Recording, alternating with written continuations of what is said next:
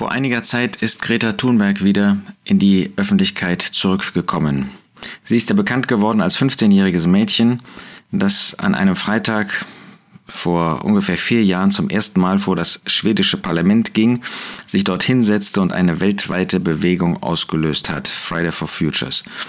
Sie hat, äh, wurde zu einem Idol für junge Menschen, für alte Menschen, sogar Politiker, die eigentlich zum Beispiel in Deutschland die Schulpflicht fordern und auch durchsetzen, ähm, hatten hohen Respekt vor diesem jungen Mädchen das da zum Mittelpunkt einer ganzen Bewegung wurde. Nun geht es äh, mir nicht um Greta Thunberg und mir geht es auch nicht um die Frage von Atomkraft und von Umwelt und so weiter, was jetzt wieder diskutiert wird, sondern man fragt sich ja, wie kann man sich zu einem Mittelpunkt der Gesellschaft von Menschen machen? Das kann ja die allgemeine Gesellschaft sein, wie es bei ihr gewesen ist, aber es kann ja auch die Gesellschaft, sagen wir mal, von Gläubigen, von Christen, von äh, bestimmten Christen sein. Nun, das Erste, was passiert, wenn man selber in den Mittelpunkt gerät, ist, dass jemand anders jedenfalls nicht in dem Mittelpunkt stehen kann. Das ist der Herr. Lass uns das nie vergessen. Wenn ich den Mittelpunkt suche für mich, dann werde ich zum Mittelpunkt und verdränge den Herrn Jesus. Ähm, natürlich ist das oft so dann, äh, nachdem da so ein gewisser Hype eingesetzt hat, äh, dass man auch dahin geschoben wird. Wir haben das in früheren Jahrzehnten erlebt, wo ähm, Gläubige gar nicht unbedingt selber diesen Weg gesucht haben. Aber wenn dann ein großer Anklang gefunden wird, dann sonnt man sich darin natürlich und dann wird man weiter geschoben, weil Menschen immer irgendwie so Idole suchen, auch Christen, auch Gläubige, solche, die vorangehen und hinter denen man sich versammeln kann. Das sieht man schon in 1. Korinther 1 und 1. Korinther 3, dass auch die Korinther sich hinter Häuptern versammelt haben. Statt hinter Christus haben sie Christus zum Haupt einer Gruppe gemacht. Und auch Paulus und auch Petrus und auch Apollos. Das ist irgendwie etwas menschlich, verkehrtes, aber etwas menschliches, dass man irgendwie Personen sucht, hinter denen man sich versammeln kann. Aber nochmal, dann ist der Herr nicht mehr der Mittelpunkt. Ob man das will oder nicht, das ist genau der Punkt. Was hat der Herr gemacht? Er wollte, dass die Menschen den Vater sehen. Und wenn sie nur ihn gesehen haben, dann ist er aus der Öffentlichkeit verschwunden.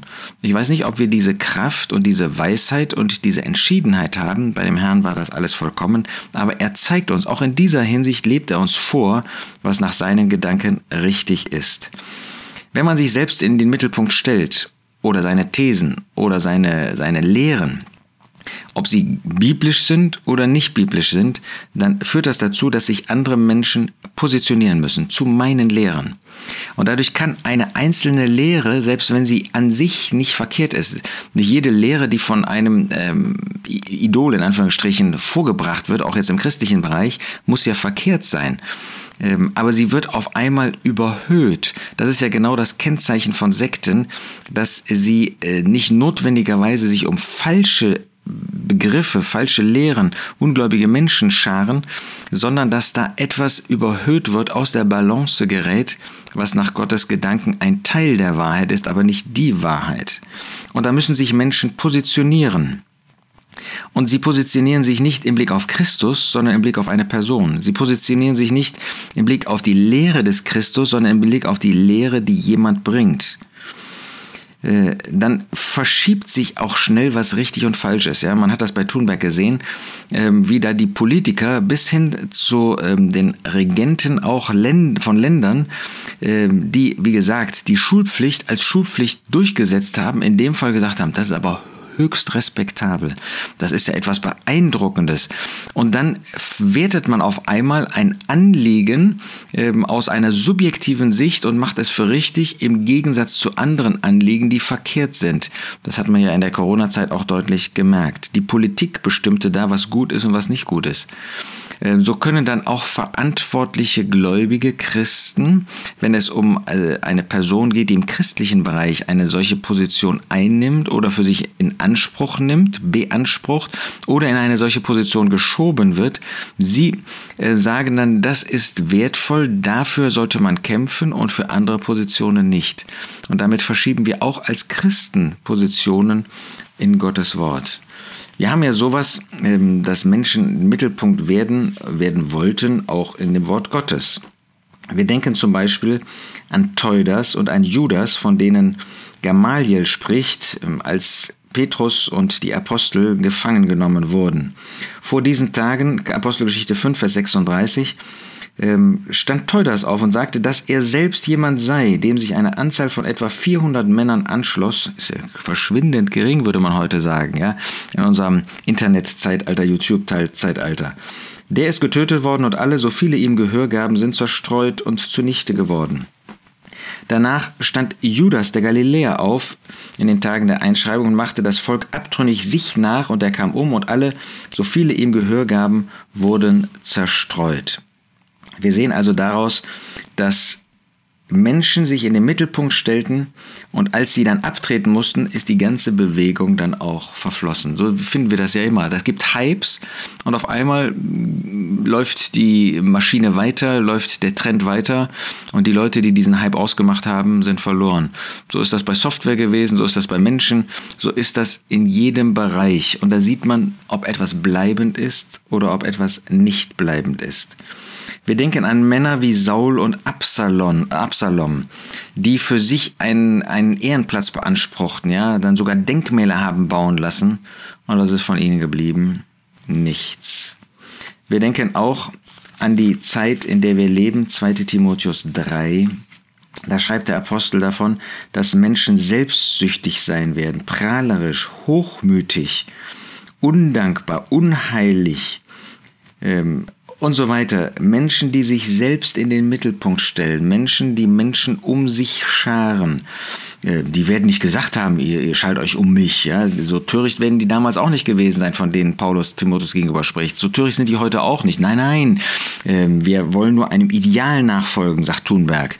Christen werden sagen, wir wollen zu Jesus ziehen, aber wir wollen eben, ähm, unsere Botschaft wollen wir loswerden und stellen sich doch damit letztlich selbst in den Mittelpunkt. Was sagt der Apostel Paulus in Römer 16?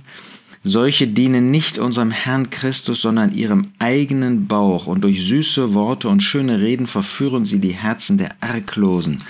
Das ist das Schlimme, dass arglose Christen, jetzt in dem Fall Gläubige, sogar verführt werden auf einen falschen, auf einen manchmal sogar bösen Weg wenn solche falschen, bösen, fremden Lehren kommen. Oder wie das der Apostel Paulus in Philippa 3 auch sagt, dass es da solche gibt, von denen ich oft gesagt habe, Philippa 3, Vers 18, nun aber auch mit Weinen sage, dass sie die Feinde des Kreuzes des Christus sind, deren Ende Verderben, deren Gott der Bauch und deren Ehre in ihrer Schande ist, die auf das Irdische sinnen, die vorgeben, geistliche Prinzipien zu haben, geistliche Ideale zu verfolgen. In Wirklichkeit aber dienen sie nur sich selbst. Es sind keine Feinde des Christus, es sind Feinde des Kreuzes des Christus. Das heißt dessen, was dieses Kreuz für uns bedeutet, dass wir für diese Welt gestorben sind und die Welt für uns, dass wir mit Christus gestorben sind und dass wir deshalb mit der Sünde nichts mehr zu tun haben und mit dieser Welt, keine Ehre mehr für uns suchen. Und da sind es Feinde des Kreuzes Christi.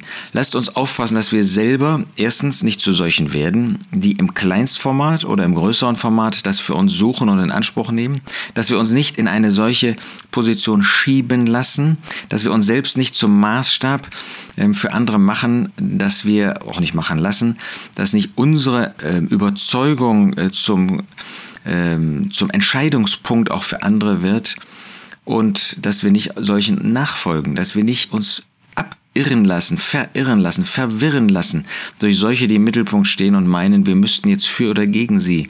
Ja, bei falschen Lehren müssen wir natürlich Stellung beziehen, ist überhaupt keine Frage. Aber wenn es um Personen geht, lass sie laufen, lass sie ihren eigenen Weg gehen und laufe nicht Menschen hinterher, sondern sei mit der Person des Herrn Jesus, nicht als Haupt einer Gruppe, sondern indem du für ihn lebst und mit ihm lebst. Das ist doch heute möglich, auch in einer Zeit, die so aufgewühlt ist und äh, wo es so viele Menschen gibt, die beanspruchen, dass man ihnen nachfolgen soll. Nein, folge Christus nach.